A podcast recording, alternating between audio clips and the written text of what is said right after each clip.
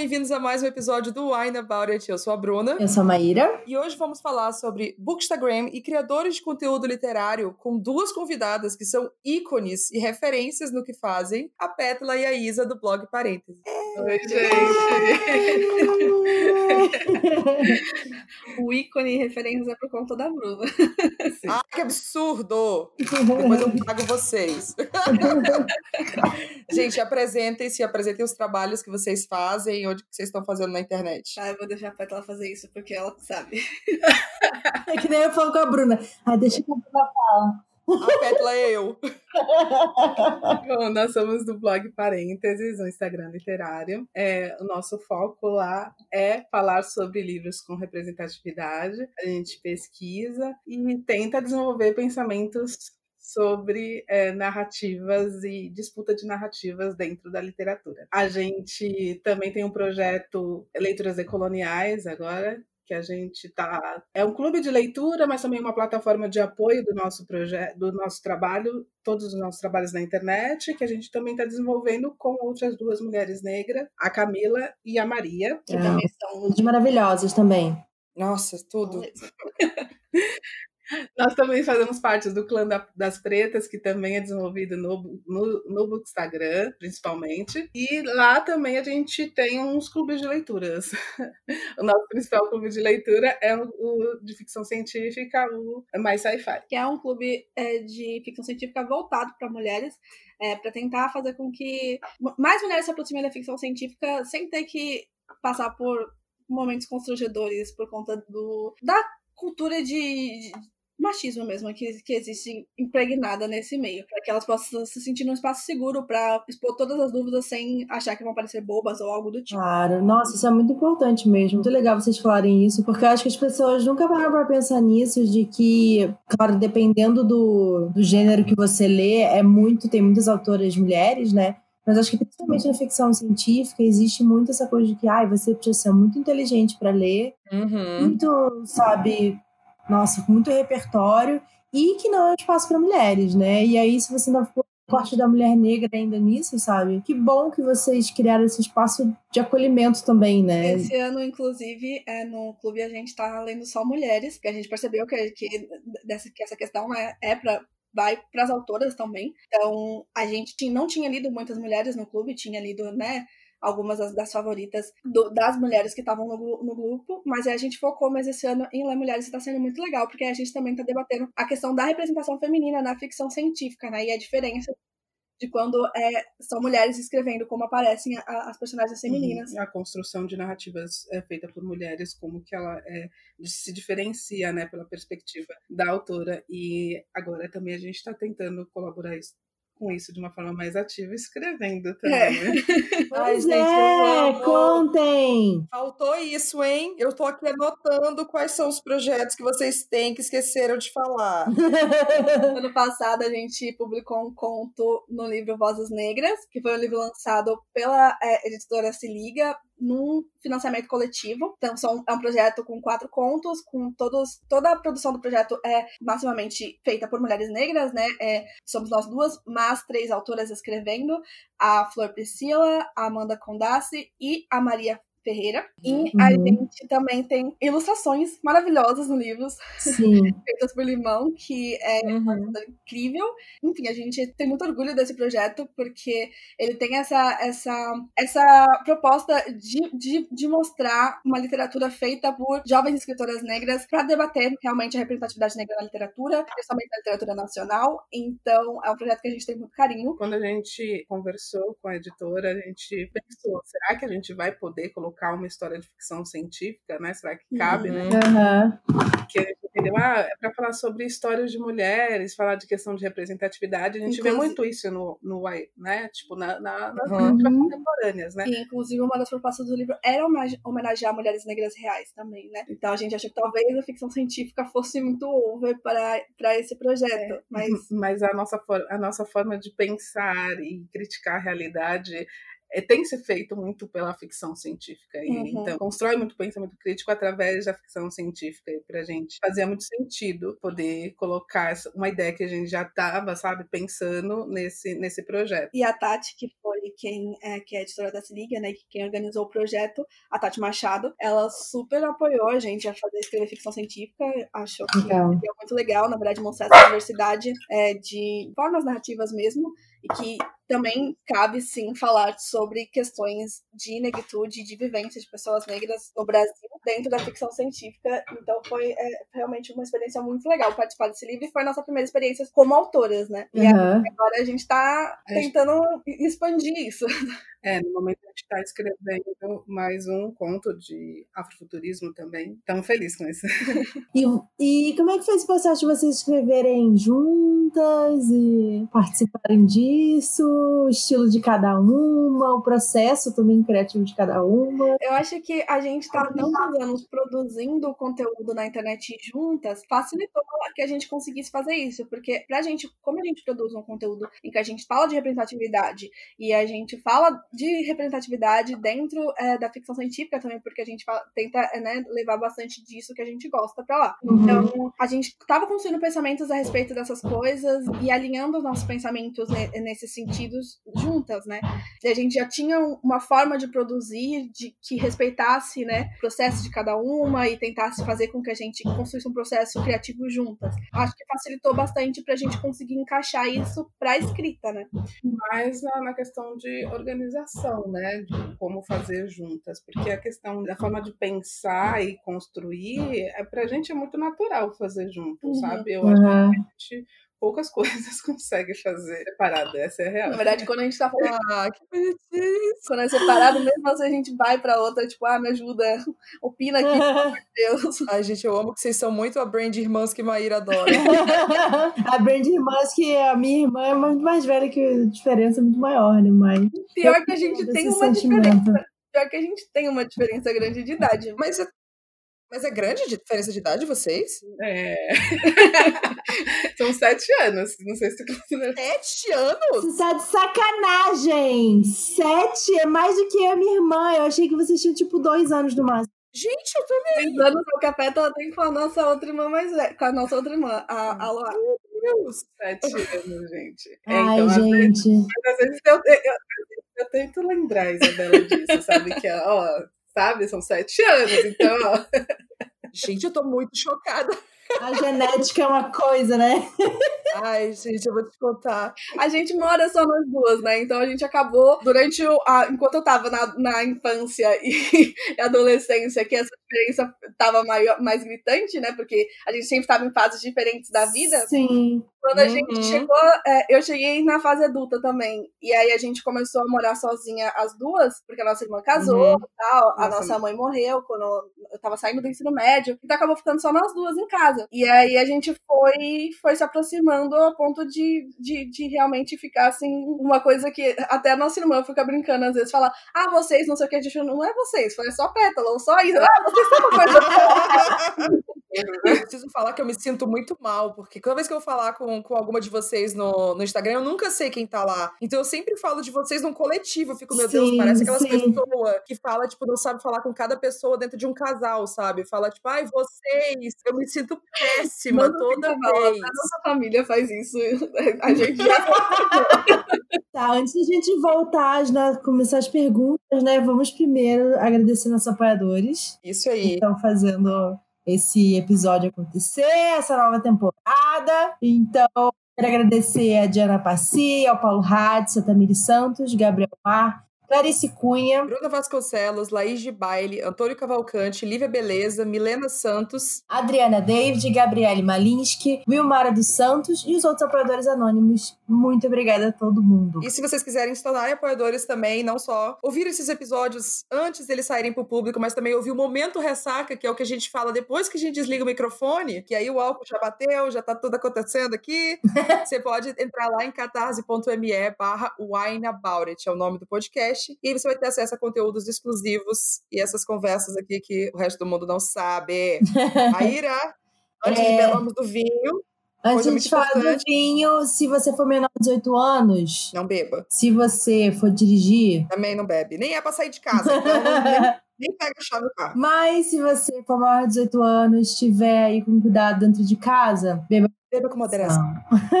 Yes! Vamos pros vinhos, convidadas. Pétala e Isa. O que, que vocês vão beber com a gente hoje? Nós estamos bebendo um Bordeaux suave. Uh. Que é- parece chique, mas é, é o que a gente sabe beber só. Maíra, e você? Eu vou tomar mais um vinho escolhido por Bruna Miranda. Fiz a Chama seleção. Chanson Royale, Eita, qual é esse? Gente, eu não lembro. que é um vinho espumante rosé brut. Ah, tá. Inclusive, eu já servi ele, já tomei um, um pouquinho aqui. Porra, Maíra, eu não acredito que tu já tomou. Eu tô Ah, aqui eu me segurando pra tomar o teu. Eu também tô com sede, esperei aí pra gente brindar, gay. Pensou Não acredito nisso. Um Mas é- absurdo. Um vinho francês. Então, um rosé. E você, amiga? O que, que você tá tomando aí? Eu tô no Reserva Especial 120 da Santa Rita, um Carmené. Eu acho que a gente tomou ele em outra, outro episódio, eu não lembro agora. Mas eu falei, ah, quer saber? Eu não quero trazer branco pra esse episódio, não. A gente tá tão bonitinha do jeito que tá aqui. Então eu peguei um vinho tinto. Pelo menos tá com rosé também, as minhas também não estão com branco, então tá ótimo. Como é que é o nome do, de quando o vinho deixa as marcas no copo mesmo, amiga? São as lágrimas? Lágrimas, isso. Tem mais lágrimas do que você na segunda temporada. Ah, ridícula. Absurdo de lágrimas. Você ficou guardando pra fazer essa piada, né? Gente, um brinde. Vamos brindar. Parênteses aqui do. Isso. Um brinde. Hum, bem sequinho. Esse Nossa. também. É brute, né? Você comprou o brute e aí é brute. Dizem que o Bordeaux é frutado, eu acredito nisso. Vamos lá, então. Vamos para nossa discussão. é, começar com algumas perguntas e conversar mais com, com vocês duas sobre o Bookstagram, que foi onde né, vocês começaram e começaram a desenvolver vários projetos. E a primeira coisa que eu queria perguntar, e é uma curiosidade real que eu tenho, é por que, que vocês decidiram falar sobre livros pelo Instagram, sabe? Por que não no YouTube, ou sei lá, no Twitter, ou, ou um blog, enfim? Por que, que foi o Instagram? A gente começou no blog, na real. É, a Pétala Ah, começa no é, blog. blog parênteses, né? Fala- Boa, Bruna. eu tinha um blog logo quando eu comecei a faculdade. Eu fiz faculdade de moda. Uhum. Tá. Aí, eu, logo comecei a faculdade, eu sempre fui uma pessoa que pesquisa muito, né? Então, eu produzia alguns textos de pesquisas que eu fazia sobre moda e sociedade e abri esse blog para falar sobre isso. Aí, assim, foi tipo o primeiro ano, sabe? Coisa de entusiasmo de estudante de primeiro ano. Aí, aí parou. Na faculdade comecei a desenvolver vários projetos, tá? Um dos projetos que eu me envolvi era um projeto de extensão lá da USP, chamado Reserva Cultural, que era um projeto de um professor de gestão de políticas públicas. Eu estudei na USP Leste. Era um projeto para compartilhamento de cultura, né, com a comunidade ali. E tinha uma, uma biblioteca, assim, maravilhosa, um sebo maravilhoso ali. E aí eu me candidatei para trabalhar lá e fiquei, acho que dois anos ali trabalhando naquele sebo dentro da faculdade. Aí eu comecei a pensar é, em trazer aquilo também para o blog, né? E chamei a Isa para vir comigo, para a gente escrever juntos, porque ela- eu e ela, nós troca, trocávamos muito livro, né? Uhum. Na verdade, a gente começou a trocar livro, foi o quê? Com Crepúsculo, né? Foi. Não, mentira. Foi com Machado de Assis, foi com literatura nacional, assim, clássica, que sim, você né, sim, tinha uma é. história com essa literatura já. E aí começou a me incentivar a ler por eles mesmo. Sim, foi quando eu comecei a incentivar você a ler, mas aí depois a gente meio que deu uma distanciadinha, assim, sabe, Uhum. de, de troca de livros. Meio que eu inseri, né, dei né, esses livros para ela, Uhum. e aí ela né, começou a ler bastante né, a partir do que eu lia. E aí, antes da faculdade, eu, fui, eu fiz Senai, né? Fiz técnico em vestuário no Senai. E a, a galera lá tava muito numa onda crepúsculo, e ficava trocando os livros, sabe? aí eu falei, deixa eu ver o que, que é isso, sabe? Porque era livro e, sabe? E aí me interessava. E aí eu peguei pra ler e eu falei assim, ah, acho que a Isa vai gostar disso aqui, porque né, uma- é, tem uma linguagem jovem e tal, é, e que a gente vê né, que ainda existia uma questão de distância nessa Uhum. época ainda, sabe? Uhum. Aí a gente, a partir disso, né, depois dessa fase do curso, que a gente continuou trocando muito livro. Então, quando eu trabalhava lá na Reserva Cultural, lá na USP, eu levava muito livro para casa e aí esses livros eu lia e a Isa também lia, né? Então a gente é, já conversava muito, né, sobre as nossas leituras e aí a gente é, a gente sempre conversou de uma forma de analisar socialmente a leitura, sabe? Trazer essas uhum. e aí a gente falou, vamos vamos levar não, não foi muito uma carência de com quem falar, né? Geralmente uhum. é muito, né? Pra gente foi mais uma coisa de é, vamos compartilhar esse, esses diálogos que a gente está tendo aqui, sabe? Uhum. Trazer mais pessoas para esse diálogo. E aí a gente tentou fazer isso no blog. Na época a uhum. gente acompanhava um pouco de YouTube, né? Uhum. Depois a gente foi acompanhou bastante. bastante, na verdade. Né? Depois o canal muito... de vocês duas, inclusive. Só que assim, ligar uma câmera e falar com uma câmera nunca foi Não, Nunca foi pra gente. inclusive, a, até quando começou os stories, a gente fica, que é tipo, né? Uma coisa que tá, tem dominado o Instagram. Aí eu falei, e aí, meu Deus do céu, a gente tentou fugir. Não deixaram. Eu não quero vídeo. Exatamente, a sociedade nos obriga. Então aí a gente tentou o blog por um tempo, né? E a gente, nós duas somos uma pessoas muito visuais, né? Então quando a gente estava participando de grupos de, de blogueiras e as pessoas falavam, ah, vou fazer, a gente fazia fotos de livros e trocava no grupo, sabe? Uhum. E as pessoas publicavam, publicavam no Instagram só uma questão de tirar foto, sabe? Não de, de, muito falar, né? De livro. Uhum. Então a gente chegou lá com isso, tirar foto de livros, né? E era bem a gente gente quando volta pro. quando a gente volta para ver o que a gente falava, o quê? Mas a questão de tirar foto, né? E levar essa foto pro blog e tal. Só que a, a interação que a gente nunca teve num blog, né? Era uhum. muito fácil no Instagram. Instagram. Uma coisa muito natural, né? As pessoas comentarem tudo, né? Da foto, o texto, tipo. O livro. O li é, era, uma, era muito gostoso, assim, né? uhum. né? E fez com que a gente fosse abandonando o blog e alimentando um lugar onde que a gente conseguia ter uma troca, né? Ter uma troca Sim. que foi sempre a ideia que a gente teve para levar as nossas reflexões e as formas que a gente lê para a internet. É legal você falar isso porque me lembra muito a minha história de me tornar leitora com a minha irmã também, porque Uhum. A gente é seis anos de diferença. no caso, menos que vocês, diferente do que eu imaginava. Chocada. Mas a minha irmã também foi a pessoa que me deu o Crepúsculo, ela me deu de presente junto com o ingresso do filme. Na época eu tinha isso. Ela falou assim: ah, lê que você vai gostar. E aí, quando a gente, eu fui ler Lua Nova, eu acho, a gente leu juntas, a gente, cada uma com um livro, uma do lado da outra, sabe? E a gente férias. E a gente deixou nossos namorados, tipo, na piscina e ficou nós dois trancados no quarto juntas, sem sacanagem. então, a minha irmã também sempre foi a pessoa com que eu troquei muito e ela tudo que ela me indicava eu lia e meu estopim para fazer o canal foi porque eu parei, por um ano parei de ter ela como referência porque ela resolveu casar. Não, e aí ela foi organizar o casamento e ela ficou tão louca fazendo todas as coisas e ela parou de ler aquele ano e eu não tinha com quem falar. E aí eu falei, bom, vou fazer então um canal para ter com quem conversar. Mas é muito legal, porque me lembra realmente muito essa experiência, assim, né, de troca. Eu recentemente fiz um vídeo falando sobre como que eu me tornei leitora, e eu acho que essa coisa de você ter alguém com quem compartilhar o livro transforma também essa experiência, né, de e aí, quando você tem uma comunidade mesmo, com seguidores e tal, é, é, melhor ainda, né? E você vai vendo como você procurava isso, às vezes dentro de casa, ou às vezes com amigos de escola, ou o que for. E aí você vai começar a, a ver que você tá, às vezes vira essa referência de alguém de tipo, ah, eu comecei a ler por causa da Maíra, eu comecei a ler por causa da Isa, comecei a ler por causa da Bruna, comecei a ler por causa da Pétala. E você fica, nossa, eu não acredito que eu tive um grande papel na vida de leitora de outra pessoa. Eu acho que é uma experiência muito, muito engraçada, assim, de se ter, né? Porque antes era isso, a gente tinha com, com o irmão, com pessoas dentro de casa, no máximo um professor, sei lá. E aí Sim. com a internet a gente consegue alcançar é. em níveis completamente diferentes. É meio difícil até de mensurar, assim, né? Como assim eu? E aí o, com o Instagram a gente começou também a ver que as pessoas estão ali dando importância pro que você tá falando, você começa a, a pensar no que você vai falar também, né? Uhum. e cada vez com mais cuidado. E aí a gente foi e isso foi também impactando no que a gente é, escolhia ler, né? Ah, a gente claro. começou a perceber essa questão da escolha do que ler, né? Porque antes era muito tipo, quero ler, sabe? Estão falando aí, vou ler, tem muita gente lendo, tem, vai filme sair, ah, é, sabe? Tem esse tema que me interessa. E claro que ainda tem disso, Mas também tem a questão de, sabe, é, eu vou escolher ler esse livro e aí eu vou escolher gastar meu tempo com esse livro e eu vou produzir um conteúdo sobre esse livro. Tem todo esse processo, né, que aí acaba impactando muito.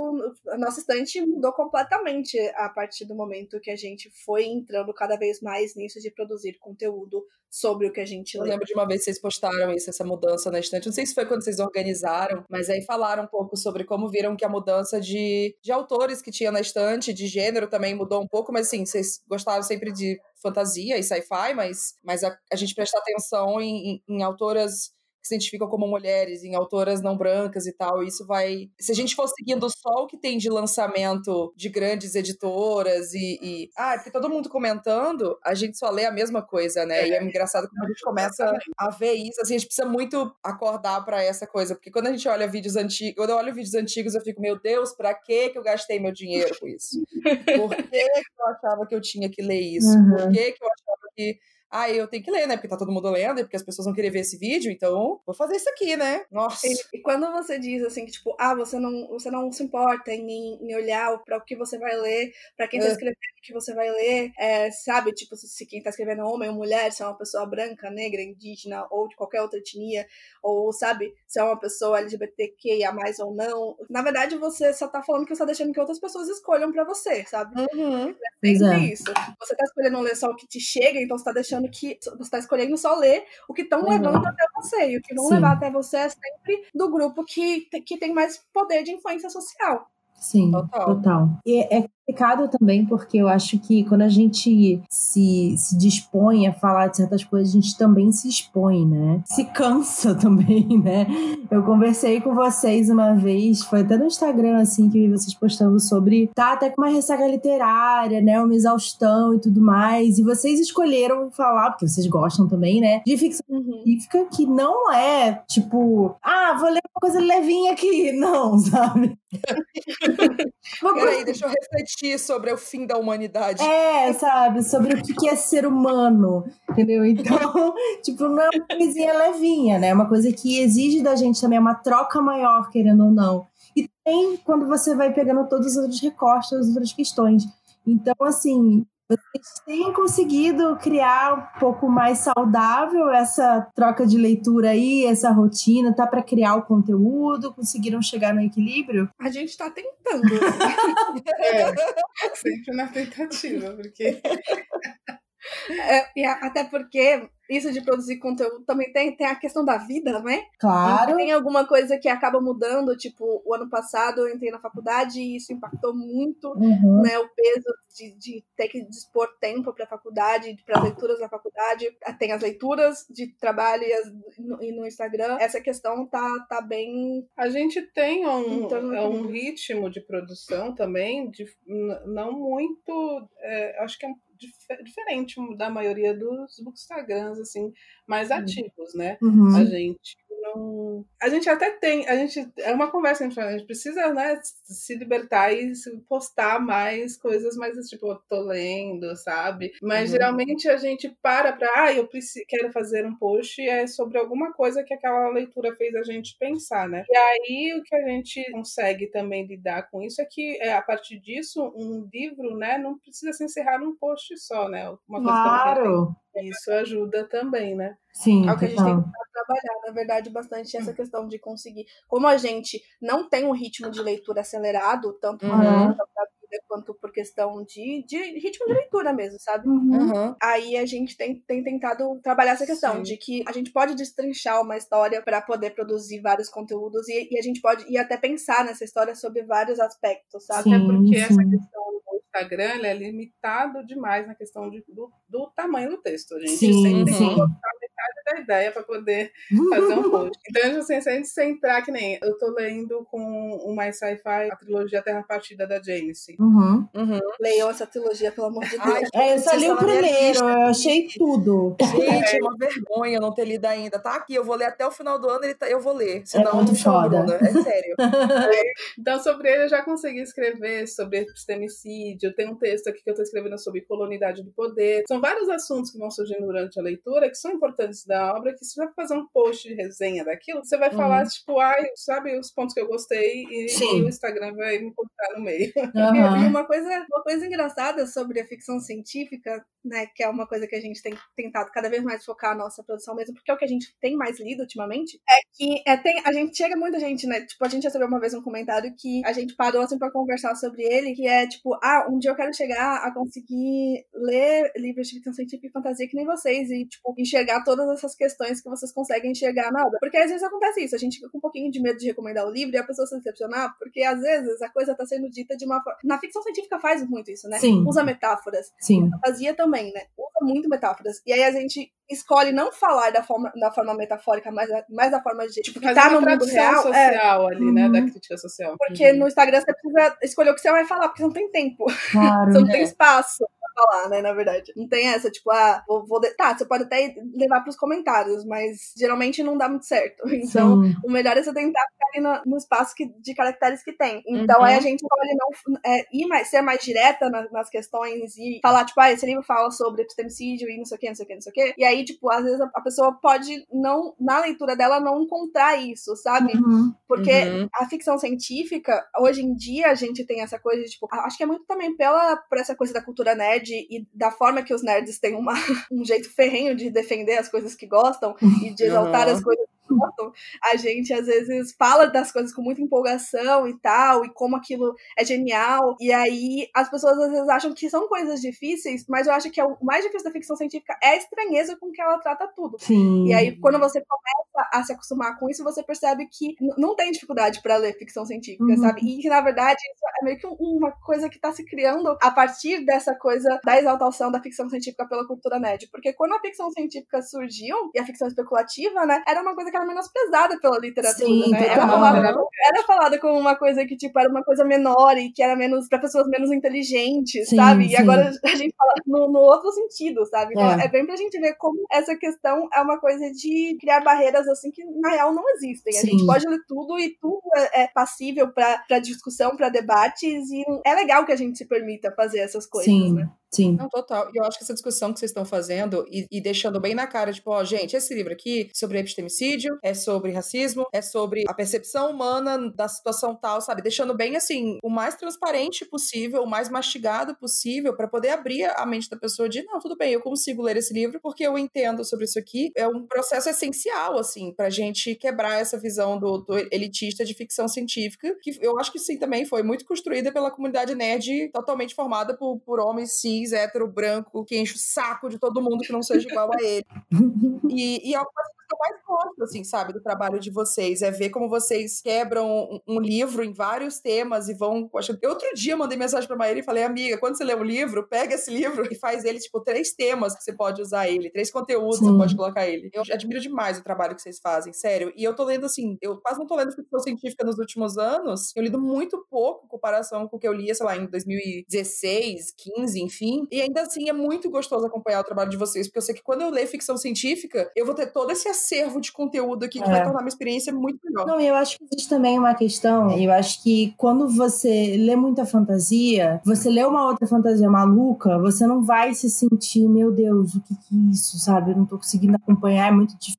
Uhum. Não é, porque você já tem essa bagagem, você já viu aquilo, que não pode ser a fantasia mais maluca possível, mas você já tem aquela bagagem, né? E eu acho que ficção científica também é isso, porque é você Sim. colocar uma forma de pensar. Uhum. Ó, tudo que você sabe está sendo questionado, sua construção de mundo, sua construção de, de, vivência, a gente vai brincar aqui com o que, que é humanidade, a gente vai brincar com processos de evolução, sabe? Esse tipo de coisa, de, de evolução de sociedade, né? Eu acho que quando você vê várias vezes, você fala assim, nossa, tem um outro que eu li que também tinha uma coisa dessa, mas ele uhum. outro jeito, ia para um outro caminho, e você vai fazendo esses paralelos, essas conexões. Então eu acho que o que vocês estão fazendo é legal porque vocês estão ajudando as pessoas também a criar esse repertório. E às vezes a bagagem que elas podem não ter, né? E que vocês têm, que vocês estão disponibilizando de forma acessível, sabe? Porque eu penso muito nisso, assim, né? De até para a pessoa parar de ter medo, de, ai, ah, vou ler isso, não vou entender, não sei o que lá. Você, você tá conversando, falando e conectando com outros livros também, a pessoa talvez não tenha tanto medo, né? Tanta preocupação de que não é para ela aquilo. e ter o espaço dos clubes de leitura também, eu acho que eu queria perguntar para vocês sobre isso, assim, como que veio criar o clube de leitura do, do Mais Sci-Fi e os desafios de leitura também que vocês fazem, ler representatividade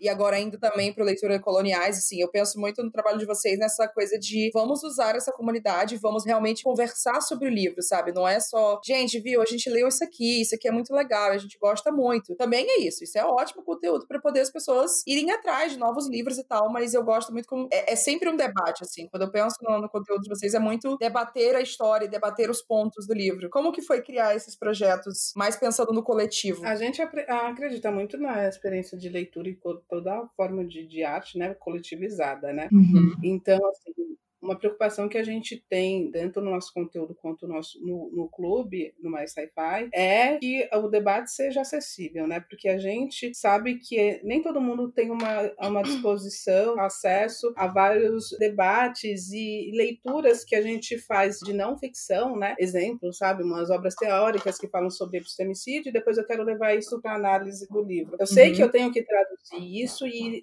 assim, a gente tem um, uma, um cuidado tremendo para fugir de academia academicismo, mesmo uhum. usando alguns termos, sabe? Mas a gente entende que a gente precisa falar com as pessoas, sabe? Uhum. A gente uhum. não quer fazer texto bonito, a gente precisa comunicar uma ideia que seja, sabe, efetiva. Então, assim, lá no, nesse texto que a gente está usando, né, como exemplo aqui do epistemicídio, no meio do texto, né, a gente coloca lá uma explicação. Pode parecer meio bobo, mas não é, sabe? Muita gente. Uhum. A gente viu isso no texto que eu fiz de Kindred, né? Uhum. É, o afrofuturismo em Kindred que a, a Matheus assim, ah, o texto, nossa, é muito bom, mas eu não entendi metade do que você está falando lá. Uhum. Hum. Eu achei que eu estava super claro, falando de forma super clara, e eu revi, mas, mas assim, não, não é isso, sabe? Sim, se, sim. se não, hum não tá chegando para todo mundo, então tem que, tem que fazer chegar, sabe? Sim. Sim, total. É que às vezes a gente, a gente vê tanto um termo e usa tanto um termo que a gente acha que todo mundo entende ele. É, né? fica uma bolha e a gente percebe que no nosso Instagram a gente tem pessoas que são pessoas que se debruçam em debates sociais e estudos sociais. Que vão e lá tem... e trocam e falam, ah, vocês deveriam ler isso aqui. Até, tipo, a gente falando de, de coisas... Já indica outras referências A gente falando gente. de coisas de ficção e a pessoa indica não são para pensar até um também, sabe? Mas uhum. tem pessoas uhum. que chegam lá e acha que, que é lindo aquele, aquelas fotos, né? Que a gente fica Sim. feliz com isso também. Não só lá para ler, sabe? E receber indicação de livros e é pra, assim, a gente tem que fazer com que todo mundo converse com a gente no mesmo, no mesmo nível, assim, uhum. sabe? O desafio disso é também os caracteres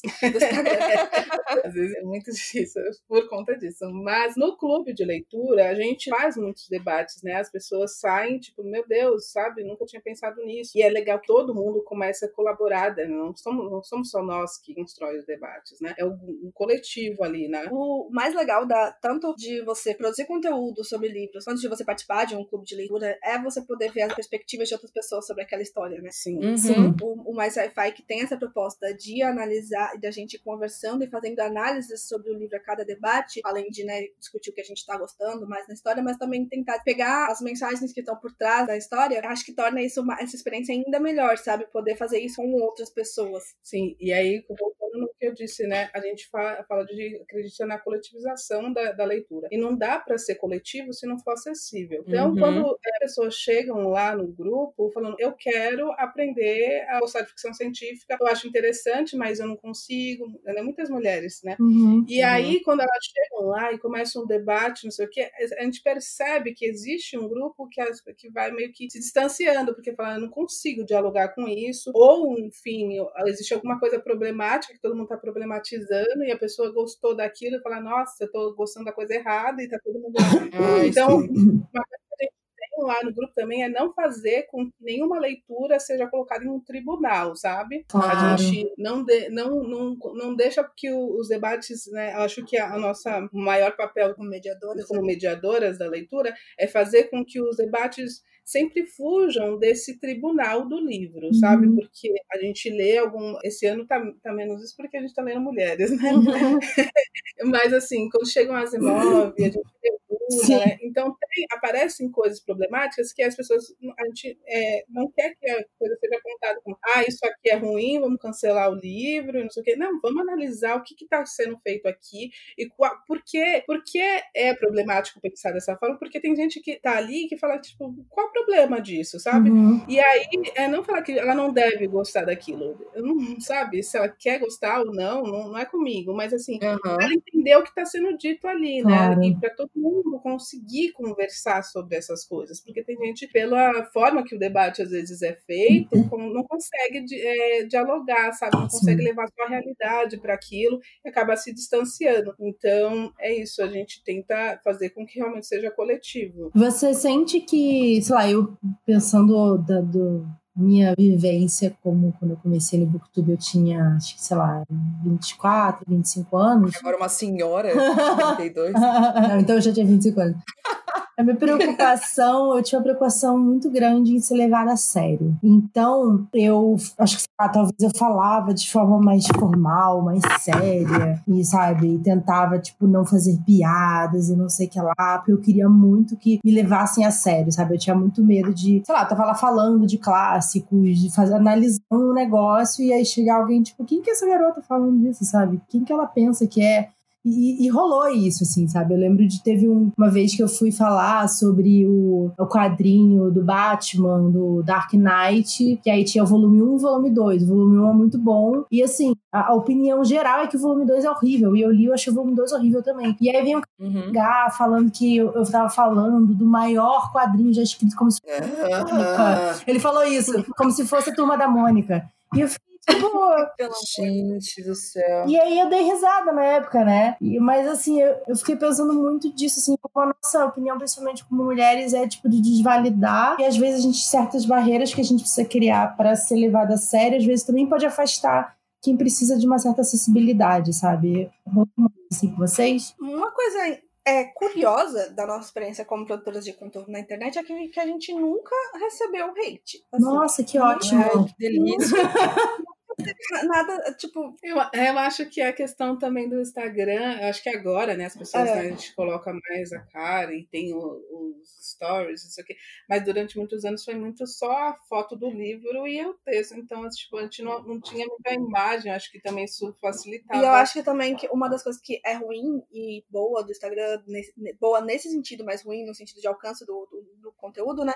É que, tipo, sei lá, no YouTube você entra lá e você pesquisa o livro, aí vai vir o que tem sobre aquele livro. Uhum. Na a pessoa coloca no hashtag, mas, tipo, é bem mais. É, é, é, é diferente, não é, não é a mesma coisa. Né? É. YouTube é ferramenta de pesquisa. Sim, exatamente. Sim, é. E aí, a, a, ou então, sei lá, a pessoa joga no Google e aparece o, o vídeo do, do YouTube, sabe? Não acontece tanto com o Instagram. De vez em quando acontece, mas não é tanto.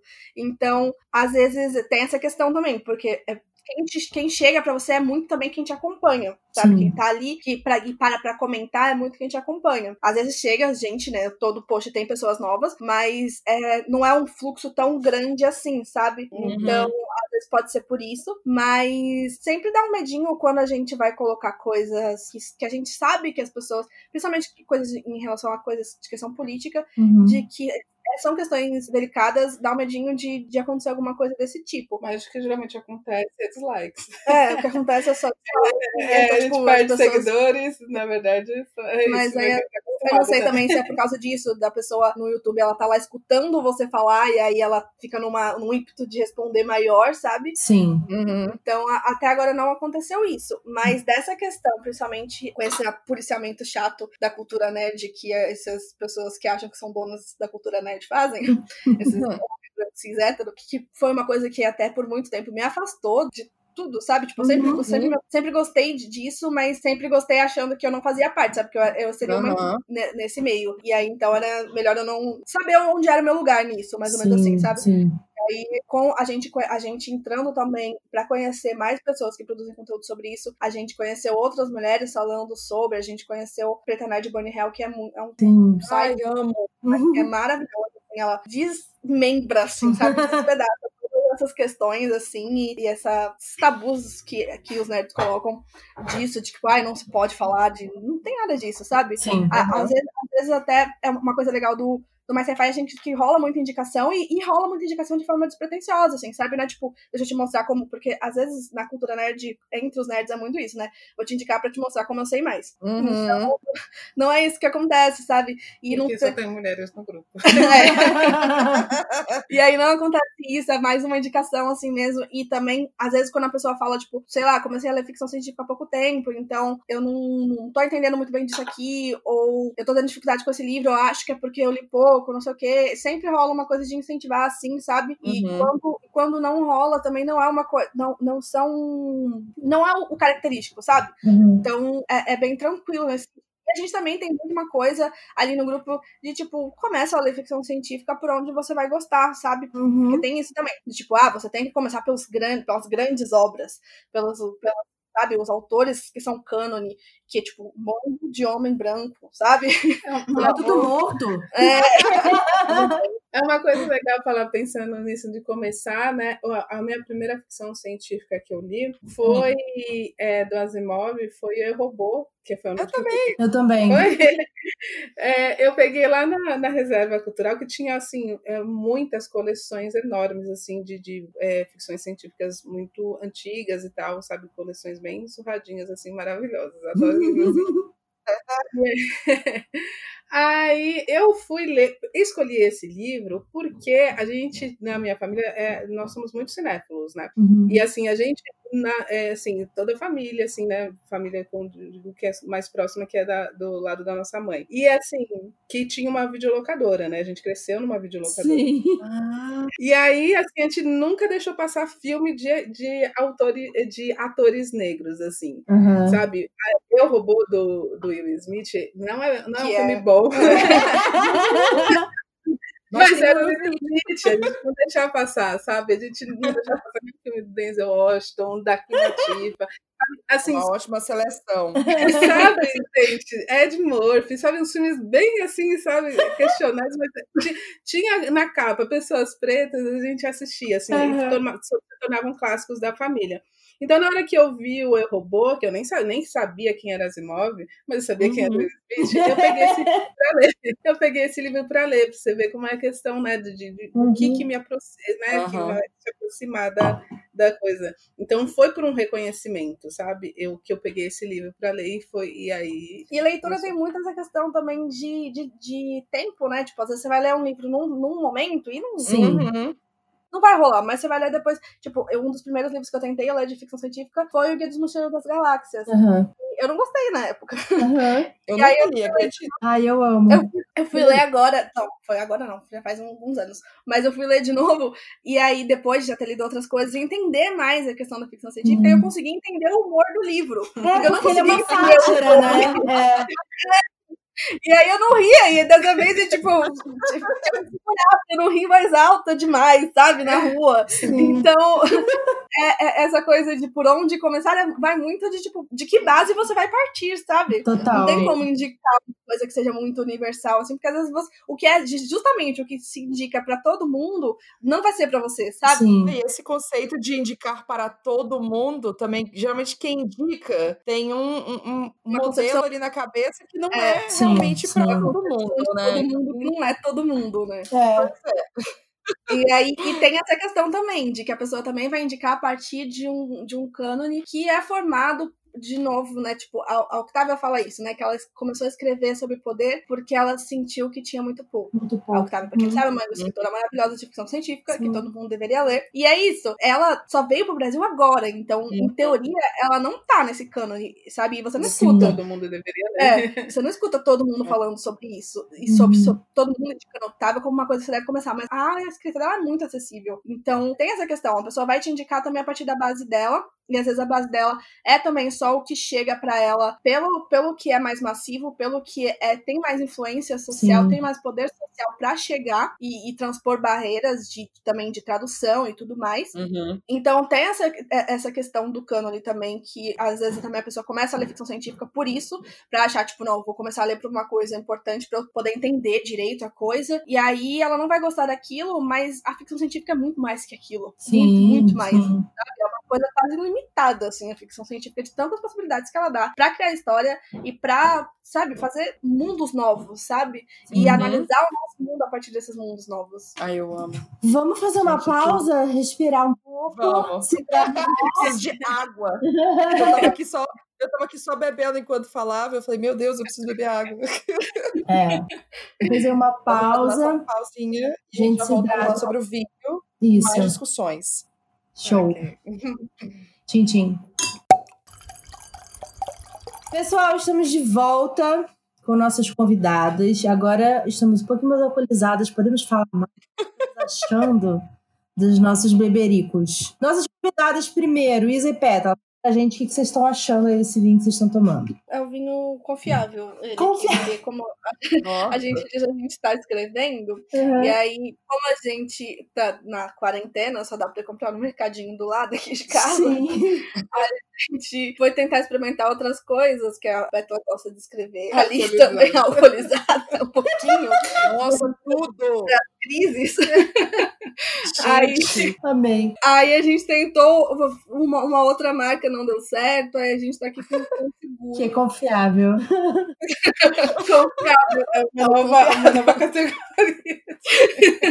Amei. Maíra, você, teu? Assim, amiga, pro meu gosto, ele é ok. E talvez você não vai gostar muito dele. Sério? Ele é muito seco, porque ele é bem seco. Aí eu também detesto vinhos. É, ele é bem brute mesmo. Talvez naquele nível outro francês lá que a gente tomou na outra temporada, lembra? Aquele que a gente não gostou? É. Esse talvez ele é um pouco melhor porque ele é um pouquinho mais frutado. Tá. Mas ele não tem nada de doce, nem um pouco. Tô achando agradável, tá ok. Tá me hidratando aqui. Mas você gostou dele, você só acha que eu talvez não goste. Isso, isso. Assim, não é tipo, ah, meus favoritos. Eu prefiro o Aham. outro que eu tomei lá, aquele rosinha que eu tomei na, no outro episódio. Aquele seu novo fave. Isso, meu novo favorito. E você aí? Cara, eu gostei desse Santa Rita, assim, esses, esses 120 da Santa Rita tal, geralmente eles são bem, bem gostosos, assim, eu já tinha tomado, acho que o Cabernet Sauvignon deles, que eu já acho um pouco ácido demais, é, mas esse Carmenère aqui é engraçado porque eu comecei a tomar vinho por Carmené, Uhum. só porque, sei lá, foi o primeiro que eu vi no supermercado, e a primeira vez que eu comprei um vinho, assim, pra mim, foi quando eu vim pra São Paulo, aí eu fui fazer mercado a primeira vez, eu falei,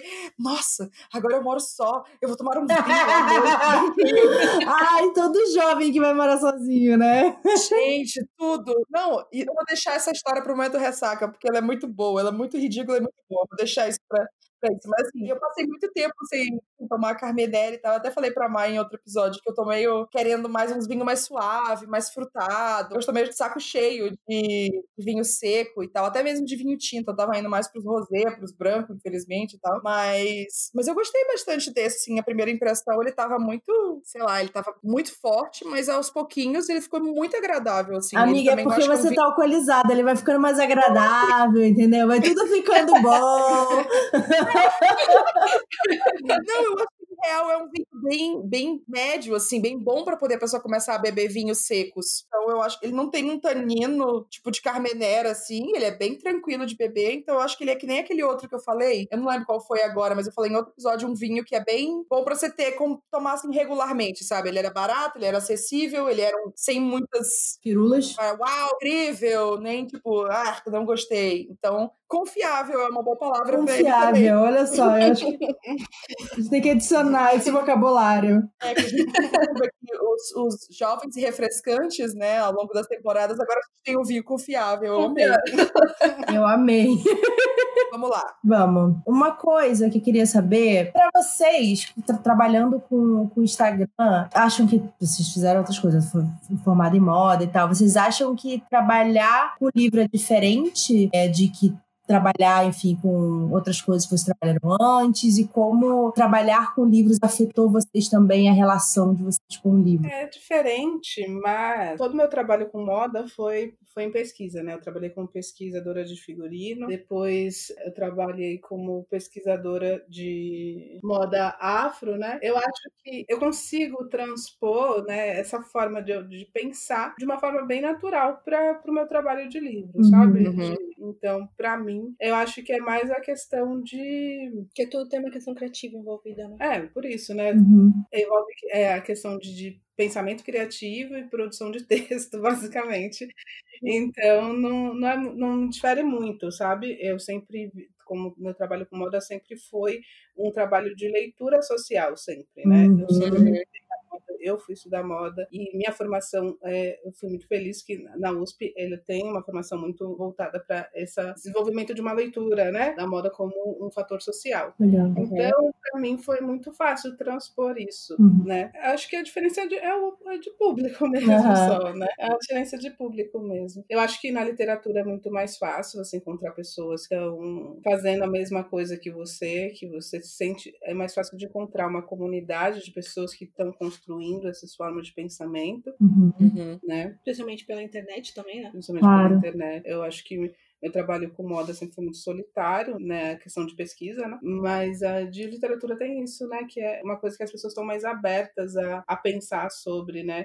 As pessoas não, não ainda pensam em moda muito em tendência, né? Então, Sim. no ano passado eu fiz uma oficina, uma oficina no, no SESC sobre construção de narrativas a partir da moda e, e a moda sustentável de brechó. Eu senti essa dificuldade, né? De, no, no, foram dois dias de oficinas, né? das pessoas entenderem como assim você tá falando de narrativa, sabe? Aí, na, mas depois que entenderam, assim, as pessoas ficaram muito entusiasmadas com a coisa. Para mim é sempre, acho que, né, foi uma coisa natural mesmo. Eu, eu sou uma pessoa que consegue, tem que conseguir, né, trabalhar de várias formas, de, com várias coisas, né, porque eu ainda continuo trabalhando com moda, com pesquisa, e sei lá, eu consigo fazer a conexão entre tudo isso. Sim. De alguma forma pra mim é, faz sentido, sabe? Não, não, eu não forço, sabe? Tipo, uma coisa vai me levando a outra de uma Sim. forma bem natural. Mas eu acho uhum. que faz todo sentido, porque querendo ou não, se a gente pensa em contar histórias, né? As nossas vestimentas também contam histórias, né? Vale tanto pra moda, vale até, sei lá, meu pensamento audiovisual, né? Pô, quando eu vou criar um personagem, ele precisa, a roupa que ele vai vestir naquele cenário vai estar tá falando sobre ele. Então, quando a gente usa a moda também pra contar a nossa história, né, ancestral, também faz todo sentido Então, tudo história, né?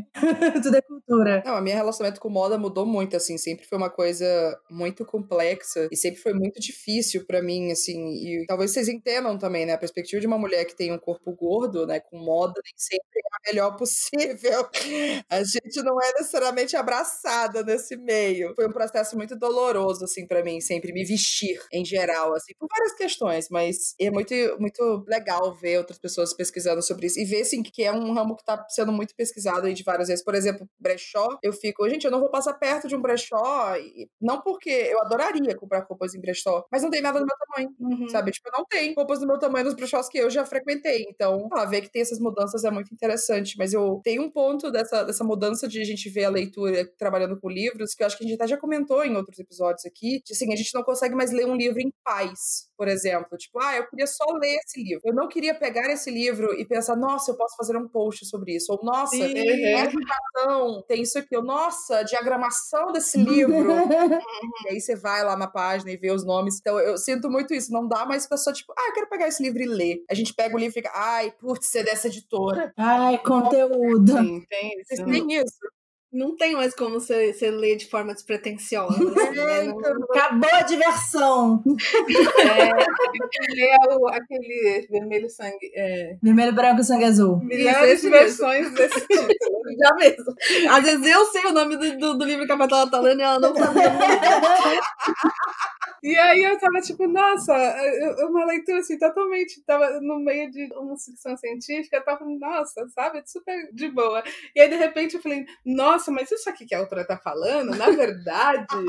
eu falei, nossa, dá um post. Eu falei, ah, não, não, vou continuar só lendo, mas não, acho que eu vou anotar pra fazer um post. é isso, mesmo quando a gente fala, né? Tipo, não, vou pegar isso aqui, que é tipo gostosinho, é uma leitura uhum. que só uhum. vai, sabe? Mas vai você ter um ponto, você vai post. pensar em alguma coisa, tanto por estar muito empolgado e falar, não, eu preciso falar desse livro, eu preciso que eu leia ele, eu vou ter que fazer conteúdo sobre esse livro. Ou porque é a outra coisa que é a experiência não tão legal. Sim. Que, inclusive, é uma questão também, é uma questão pra gente também, porque a gente tem uma coisa que a gente, é, desde o começo, assim, não, não teve um momento que a gente falou e estabeleceu essa regra, mas é uma coisa que a gente tem muito, que é tentar produzir conteúdos que, que nos façam bem também, né? Uhum. A gente tem uma relação também de, tipo, se a gente tá não gostando de um livro, a gente para pra pensar sobre por que, que a gente não tá gostando e, e, uhum. e, e entender aquilo ali pra, pra às vezes ver se dá pra melhorar. Se não dá, a é raro a gente pegar e. e ainda bem que a gente, por todos esses processos que, de, de seleção de leitura, cada vez menos tem lido coisas que a gente não gosta, assim, do Sim. tipo, não gosta. Mas quando acontecia de vez em quando, assim, ainda lá no começo, mesmo assim a gente optava por não produzir conteúdo sobre aquilo, por ser uma coisa que a gente pensava que não ia fazer bem pra gente. Porque a gente não ser- gosta de escrever isso.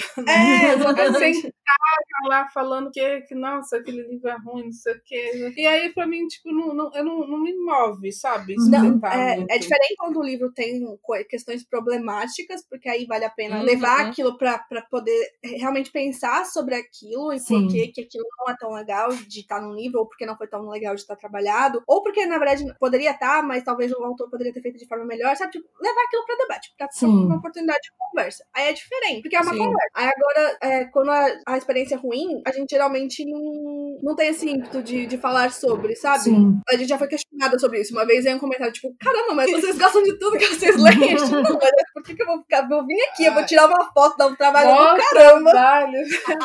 pra vir aqui falar mal do, do livro e ter que responder os comentários sobre É. isso. Sim. E, sabe, tipo, trabalho de uma coisa que, sabe, não vai ser legal. Faz muito Uhum. sentido. A gente já teve essa conversa uma vez ou outra, né? A gente também tem essa, essa curadoria de livros hoje muito específica. Tipo, eu, geralmente pego livros que ou eu tô muito confiante de que eu já vou gostar porque outras pessoas me recomendaram, e eu Uhum. confio muito na opção das pessoas que me recomendaram. Ou é tipo, não, tudo bem, esse aqui eu vou, eu vou me arriscar mesmo, mas eu tô me arriscando em coisas que eu já conheço, assim. Eu não acho que cai na, na mesmice, tipo, ah, você só lê dentro da bolha, sabe? Eu acho que ativamente a gente tem que procurar isso, mas. É uma curadoria sobre mesmo, é. Uma É, seleção. né? curadoria. É. Temos aqui curadora oficial, turista literário, pode falar mais. Mas a coisa de falar sobre livros que não gosta, eu também abraço isso muito. Assim, eu, eu acho que quando é problemático, a gente precisa mais do que nunca falar. Mas eu não quero perder meu tempo falando de coisas que eu não gostei. E, ah, eu podia estar falando de outras coisas. Sim. É o coisa do, ah, eu odeio essa pessoa, ou tipo, eu não suporto ver as coisas dela. Mas eu sigo no Instagram pra poder passar raiva. Eu fico, gente, eu tenho tanta coisa pra fazer, sabe? Eu vou ficar passando raiva, tá louco? Exa- A vida já nos faz passar raiva Sim. por tanta coisa que a gente não pode escolher não passar raiva. Sim. Por que eu vou escolher passar raiva? Eu acho que as únicas vezes que eu me envolvi de, de fazer algum conteúdo, sei lá, li o livro. Eu sei que as, eu as pessoas sabiam que eu tava lendo o livro, estavam esperando opinião, e, e minha opinião foi negativa. Foi muito porque o livro tava sendo, tipo, aclamado. Caralho, esse livro tem um monte de problema aqui, sabe? Não Uhum. estão vendo isso. E às vezes É. válvula de escape, assim, né? Pra você. Caraca. Mas se eu só achei ok, né? Cara, próximo livro, né? Próximo assunto. Uma coisa legal desse processo da produção do conteúdo é que, tipo, a gente tem sempre que acompanhar outras pessoas também que estão ali, né, fazendo Uhum. o mesmo trabalho. E aí a gente acaba vendo, tipo, ah, o livro tá sendo muito falado no Bookstagram agora. Só que como a gente lê devagar, a gente geralmente não pega a primeira onda É. de leitura do livro. A gente nunca conseguiu fazer isso. E aí a gente vai pra segunda onda. E aí, quando começou a falar mal, sabe? já começou a surgir os problemas. Aí a gente, hum, então talvez seja melhor não, Não apostar é. nisso. É bom que aí a curadoria fica cada vez mais específica, né? É bom é isso, vocês não perdem tempo. Vai ficando certinha, mais afiada. Não, com certeza. Inclusive, é, eu já vi isso, mas pessoas, tipo, ah, mas você só vai ler livros que te recomendam, não sei o que lá. Tipo, eu, lançamento que apareça, que tem uma boa sinopse, eu já vou ficar curiosa, vou olhar. Sim, Capa bonita, e fico, ah, o que, que isso? Só que assim, pra eu decidir se eu vou ler ou não, aí eu vou ler um monte de resenha, aí eu vou ler não sei o que lá. E aí, se eu colocar ele realmente nos meus quero ler e eu vou pegar ele pra ler, é porque assim, eu já tenho um bom embasamento pra aquilo, né? Uhum. E a chance de errar é muito menor. Mas eu tipo, dificilmente eu vou ler um livro no escuro, a não ser que seja esses projetos que a gente tem feito, de tipo, ah, os inscritos escolhem o que a gente vai ler, sabe? Aí a chance de errar é bem grande. Como já foi provado algumas vezes, mas assim, é... infelizmente. Ou a gente relê uns livros que a gente leu um tempo atrás, né, Maria? É, aí dá ruim também, infelizmente. Ai, eu amo tanto. Traz tanta felicidade isso. Não, Eu recentemente comecei o projeto do Leitura Bate e Volta, né? Porque eu pensei assim, ai, quer saber? Eu vou pegar uns livros, vou, vou meio dar esse tiro no escuro também, mas eu queria pegar livros favoritos de outras pessoas e as pessoas lerem livros favoritos meus. Porque eu pensei, bom, realmente, em questão de, de conhecer o gênero, de conhecer conhecer o autor, talvez eu não conheça tão bem assim, mas são livros que significaram algo, significaram muito para alguém. Então, assim, é, são pessoas também que eu vou trabalhar nesse projeto, que são pessoas que eu, que eu gosto, que eu admiro, que eu, que eu confio é, em certo nível. E eu falei, mano, são livros favoritos, sabe? Significa muito para essa pessoa. O mínimo que eu posso fazer é dar uma chance para ele, porque ela tá disposta a dar uma chance para um que é meu também. Então é meio que um, vamos aqui dos dois, vamos, vamos dar um tiro no escuro junto e é isso aí. Se der certo, deu. Se não der também, fazer o quê? E tem sido legal, assim, a primeira edição foi bacana, a segunda edição agora também tá sendo bem legal, a leitura, então pode que tá certo, assim, mas eu acho que a gente, como produtor de conteúdo, como a gente já não tem mais esse luxo de ler em paz, a gente selecionar com mais cuidado, né? Porque é o nosso tempo, é o nosso trabalho e também a influência que a gente faz nas pessoas que a gente tá lendo, né? A gente chegar e falar, ah, tô lendo isso aqui. Sim, é, é muito... só isso às vezes já faz com que a pessoa queira ler o livro. Sim, total, tem um peso. E a gente aqui, a gente também meio que divide, né, as leituras ruins, uhum, porque uhum. se uma lê primeiro, a outra já não lê. Então... É. não. ah, não, não vai, não vai, você não vai gostar disso aqui, não. Eu já passei por isso, você não precisa passar. É. Justo, é o sacrifício. Mas já foi pro sacrifício já. Eu tenho uma dúvida. Às vezes, a gente que tem vivências diferentes de, da maioria padrão, entre aspas, a gente, quando a gente lê um livro que a gente se vê naquela história, ou a gente consegue ver o que o autor tá colocando, é meio revoltante ver que, tipo, ah, a pessoa lá que é branca, hétero, sim, vai ler um livro, um livro de fantasia, sei lá, tipo o Filho de Sangue e Osso. E a protagonista, que é negra, ele é todo em volta da mitologia uruguaia, vai falar assim, ai, mas esse livro muito clichê. Ai, meu Deus! Ou até o Nocturna, por exemplo. Ai, nossa, eu já vi essa história mil vezes. E você fica, tá, mas você viu essa história com uma protagonista negra? Você viu essa história com todos esses elementos de espanhol e latinidades e não sei o que lá, ou de Yorubá, não, a pessoa fica, ah, mas, é, sabe? Como lidar com isso? Como lidar com passar raiva na internet? É, basicamente. Então, como a gente tem falado muito sobre representatividade, que foi uma coisa que também foi, foi crescendo, assim, de forma meio que até tomar o nosso conteúdo por inteiro e rolou uhum. uma troca de público. Uhum. E nesse, é. com isso a gente perdeu. Por mais que, eu não sei, talvez por a gente também não tretar, geralmente não aparecer falando de coisas, sabe? Não, não polêmicas, mas assim, no sentido de, tipo, é comentar coisas que sabe que vai dar briga, assim, sabe? Uhum. Não sei. Ou também. Acho que tem treta inútil, né? É, nem ou também por, por muito pela questão também do, do escrever, que dessa relação que às vezes cria um distanciamento, que é uma coisa ruim, mas talvez seja boa por criar uma curadoria de quem vai, vai comentar também do, do post escrito. A gente não, não nunca, desde que a gente começou a falar sobre representatividade também, o feedback também é, é positivo. Uhum. E muita uhum. gente fala, tipo, eu comecei a pensar em questão de representatividade por causa de vocês. Eu comecei a buscar Sim. livros com os mais diversos tipos de pessoas que eu sabia que não tinha na minha estante por conta de vocês. E uhum. isso é, tipo, sabe, o melhor tipo de feedback, de feedback que a gente Sim. pode receber. e, move mais, assim, sabe? Tipo... E aí, mas de vez em quando acontece da gente ver que um livro, tipo, sei lá, o Octavia entrou numa hype, né, no Instagram, e aí uhum. viu umas coisas assim que. Tipo, ah, a história de viagem no tempo eu já vi umas melhores, sabe? Pelo amor de Deus, sabe?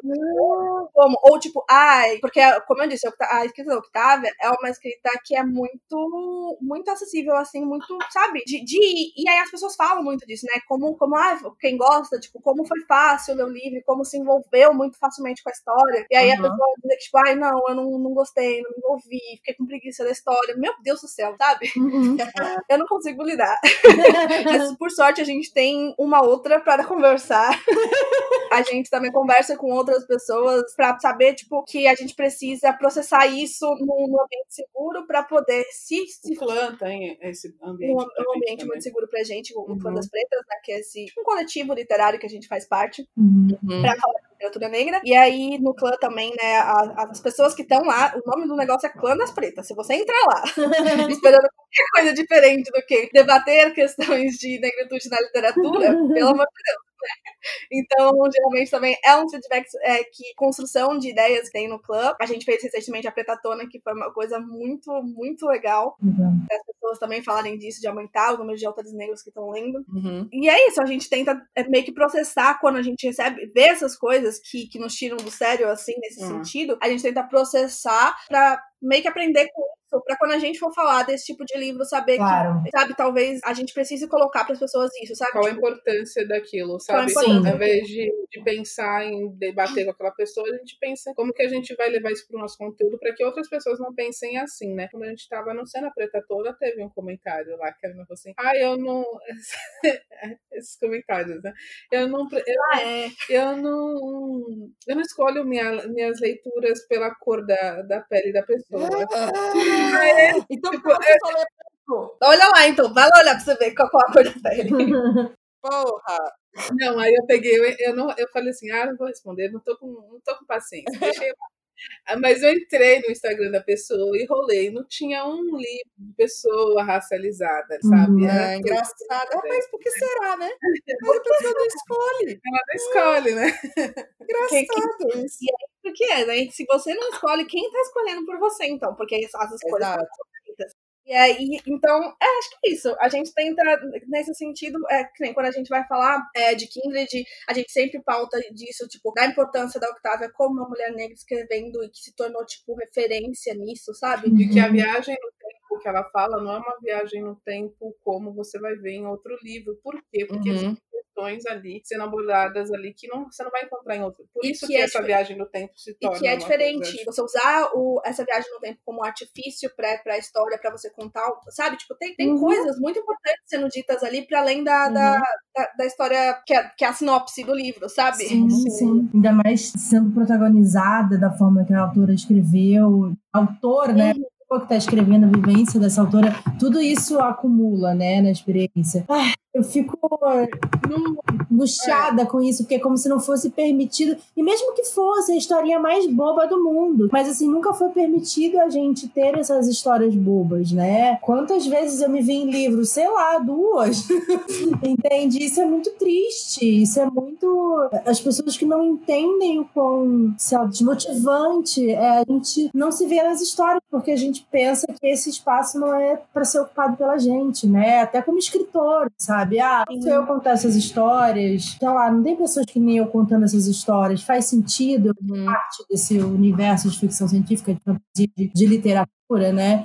Então, eu acho que as pessoas, sei lá, às vezes estão até dispostas à representatividade, mas elas não param para pensar realmente o que, que significa, sabe? O que isso muda na gente e quão import- importante. Porque, ah, virou jargão, né? A representatividade importa, mas o que, que significa isso? Ela importa como, né? Pra gente. Então, eu, eu fico muito nervosa com isso. No desafio da representatividade, a gente busca escolher livros que tenham mais é, uma narrativa numa, numa zona de vivências mais comuns, ou comuns não, né? Mais próximas da realidade das, dos leitores, Uhum. o máximo possível. né? Então tem muita literatura contemporânea, essas histórias mais bobinhas, né? Uhum. Bobinhas, né? É, histórias mais de, de, de vida de cotidiano mesmo, né? Então a gente faz essa escolha, né? No, no desafio da representatividade, a gente lista, né? Faz várias indicações, né? De, de cada mês, mais o, o livro que a gente coloca assim, sabe? Tipo, se for para ler só um livro, Uhum. a gente Uhum. pega que tenha que, que a gente acho que as pessoas vão conseguir estabelecer o diálogo de uma forma mais fácil com aquelas vivências. Uhum. Uhum. Porque é isso, né? Por mais que a história pareça cotidiana, né? É um cotidiano diferente. Sim. É um cotidiano que, as- que a maioria das pessoas não normaliza, né? Inclusive, o- a ideia Representati- do desafio da representatividade e para a ação, né, para a hashtag Ler Representatividade, foi criada a partir de- da, da leitura do O Sol Também é uma Estrela. Ah, legal. É uma história assim, sabe? Que eu já vi muita gente chamando de clichê e tal. porque- mas, sabe, foi, a gente refletiu justamente disso, sabe? Em algum momento da leitura, eu percebi que eu tava lendo um romance protagonizado por duas pessoas racializadas. Sim. Uhum. Ou o, o, o da Rainbow também, que a gente ali no Park, que a gente falou, nossa, tipo, É, que a gente deu quase próximo, assim, próximo. né? E aí a gente falou, caramba, sabe? A, a menina é, é uma menina é uma menina É uma gorda. menina gorda e ela, sabe, todas as questões perpassam isso. E tem gente que faz, as pessoas ignoram que ela é gorda na análise do livro, sendo Muito. Que Nossa, ela não tem- seria a mesma história se ela não É- fosse gorda. É até de encontrar fanart dela magra. Ai, isso me deixou muito brava. Porque É, é uma questão disso, sabe? De que às vezes a pessoa, para tentar normalizar a vivência da coisa, ela tenta para passar pro que ela considera normal, sabe? Uhum. Conversando sobre isso, a gente viu que a Nicola, a Nicola Young ela apoiava a campanha, que se tornou até um, uma categoria, categoria de um prêmio, se eu não me engano. Vocês devem saber mais, porque vocês manjam muito disso. Mas do. We Need Diversity Books, sabe? Sim, sim. Uhum. Aí a gente viu isso e aí eu vi um Pô, cartaz nossa, não tem aqui, né? muito fofo, movimento. muito fofo um cartaz que ela tá. Ela e o marido dela, né? ah, sim, e a filha deles. Isso, que Ai, eles é pegaram muito e fofo. assim, falando, tipo, a gente precisa de livros diversos por, por tudo que tá nesse círculo. E aí sim, tava ah, dele. muito Ai, lindo. gente, eles são o casal mais perfeito do mundo, essa família. Eu não aguento. E aí a gente pegou e ficou conversando sobre isso e pensamos em criar algo nesse sentido pra gente, porque naquela época a gente também lia muito pouco coisas de outra vivência. A gente já tava começando a tentar ler mais coisas de literatura negra, mas a gente viu que a gente lia pouco de outras vivências. E a gente também percebeu que se falava pouco de, disso num sentido de construir pontes, assim, sabe? Tipo, sei lá, as pessoas Uhum. negras estavam lá reivindicando que se lessem pessoas negras. E as pessoas LGBTs estavam lá reivindicando que se lessem pessoas LGBTs, que são as duas Uhum. coisas que mais na época estavam sendo faladas mesmo. E Uhum. aí, a gente viu que, tipo, é- é- era difícil você encontrar um espaço onde que estavam falando so- sobre leia pessoas negras e LGBTs e tudo mais que você conseguia de diversidade de pessoas que você conseguiu ler. E um Uhum. espaço onde você encontrasse recomendações de livros disso, sabe? De pessoas que geralmente ficam pra fora ou na margem das histórias. Então a Uhum. gente pensou em criar isso, sabe? Um Uhum. lugar onde fosse fácil você entrar e você, todos os livros que você tivesse ali naquele espaço seriam algo do tipo. Porque você Sim. tirar um grupo da margem, manter outros na margem, você ainda vai conseguir manter uma centralidade de poder ali. Então, se a gente, a, a gente pensa que a gente, através das leituras, a gente pode conseguir construir um pensamento que tire essa ideia de normalidade de um padrão, sabe? Que, então, mas não dá para fazer isso trabalhando só uma diversidade, sabe? A gente precisa normalizar, né, e colocar todas as formas de vida, né, e mostrar que, que a vida e que as narrativas são pluriversais para que a gente possa parar de estabelecer esse centro, sabe, deslocar esse centro. Exatamente. Ai, gente, sabe, eu só admiro tudo que vocês fazem. Eu só queria ficar ouvindo, falando. Assim, a gente precisa marcar outra vez para poder ficar conversando e tomando vinho e falando sobre como que a gente passa raiva na internet. porque é tudo para mim. Mas, ó, para encerrar, eu queria que vocês falassem, fazer o jabá de vocês. Links, arrobas, como que a pessoa pode apoiar o projeto que vocês fazem, como que a pessoa encontra o trabalho de vocês. Compra o livro. as. Compra livro, tudo. Aliás, eu vou lá falar. Gente, o livro Vozes Negras está disponível. Vou colocar o link aqui na descrição e todos os outros links que elas falarem aqui. Mas eu tô com a lista, hein? Se quiserem coisa, eu vou dizer. Vai lá. A gente, então, primeiro você encontra a gente no arroba blog parênteses, no Instagram. A gente tá no Twitter também, mas a nossa. onde a gente realmente fala mais e, e compartilha mais nossas leituras e tudo mais é no Instagram. Mas você pode encontrar a gente no Twitter, arroba parênteses, com dois S. A gente tá no Vozes Negras, então leiam Vozes Negras, não só Tá. porque a gente tá, mas é porque o livro é maravilhoso. As ilustrações são lindas, mas também tem muitas histórias nesse sentido de contar narrativas que, que são é, consideradas comuns, mas que para pessoas negras não, não é comum que se tenha na literatura. Tá venda na Amazon, né, o e-book. O e-book que inclusive tá no Kindle Unlimited. E o livro físico tá na, à venda no, no site da, da editora Se Liga, que é arroba é, Se Liga Editorial no Instagram, né? Uhum. que mais? Ah, o projeto Leituras Decoloniais, que a gente tá agora, que é um, é, é um É uma plataforma né, de apoio para todos os nossos trabalhos, né? Um coletivo de, de quatro, são quatro mulheres negras, então essa, através dessa plataforma você pode apoiar eh, financeiramente nosso trabalho é no cartaz. E aí, como agradecimento, a gente, pra, para os apoiadores, a gente oferece uma curadoria de leitura, e, e aí com, com, com um plano de leitura e tal. E também tem um. Para outra parte de apoiadores, um clube de leitura, onde a gente vai conversar sobre, sobre essas leituras e debater é, decolonidade, né? Pensamento decolonial, A disso partir de de você diversas leituras. É, aí tem o, o Mais Sci-Fi, no momento ele ai tá com inscrições fechadas para participar do grupo, porque ele tá cheio, mas Arraso. quando, quando a gente conseguir abrir de novo, a gente vai avisar lá no parênteses, então fiquem atentos. E também, o que mais? Bruna? Bruna.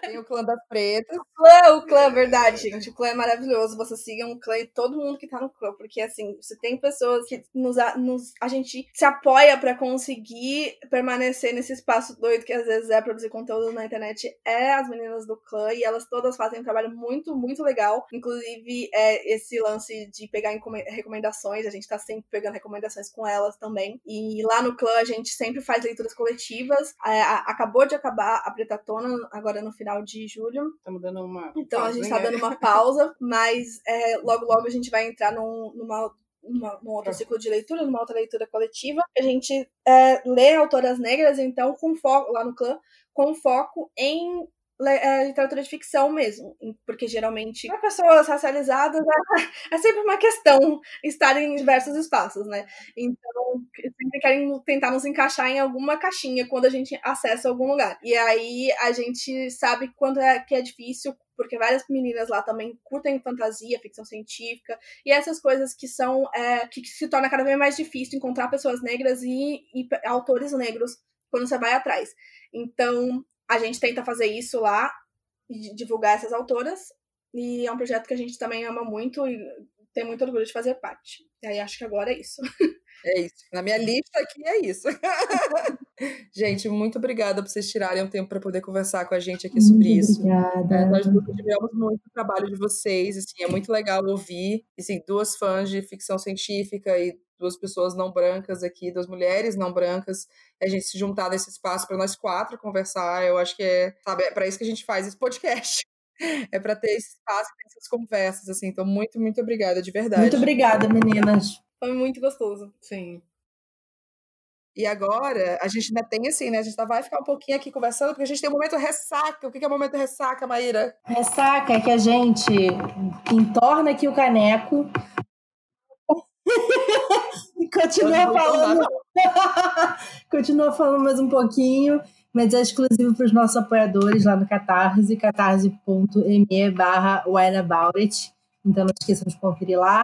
Esses e outras coisas extras tem para os nossos apoiadores. A gente também está falando agora no nosso Instagram, lá só para os membros, né, para os nossos melhores amigos.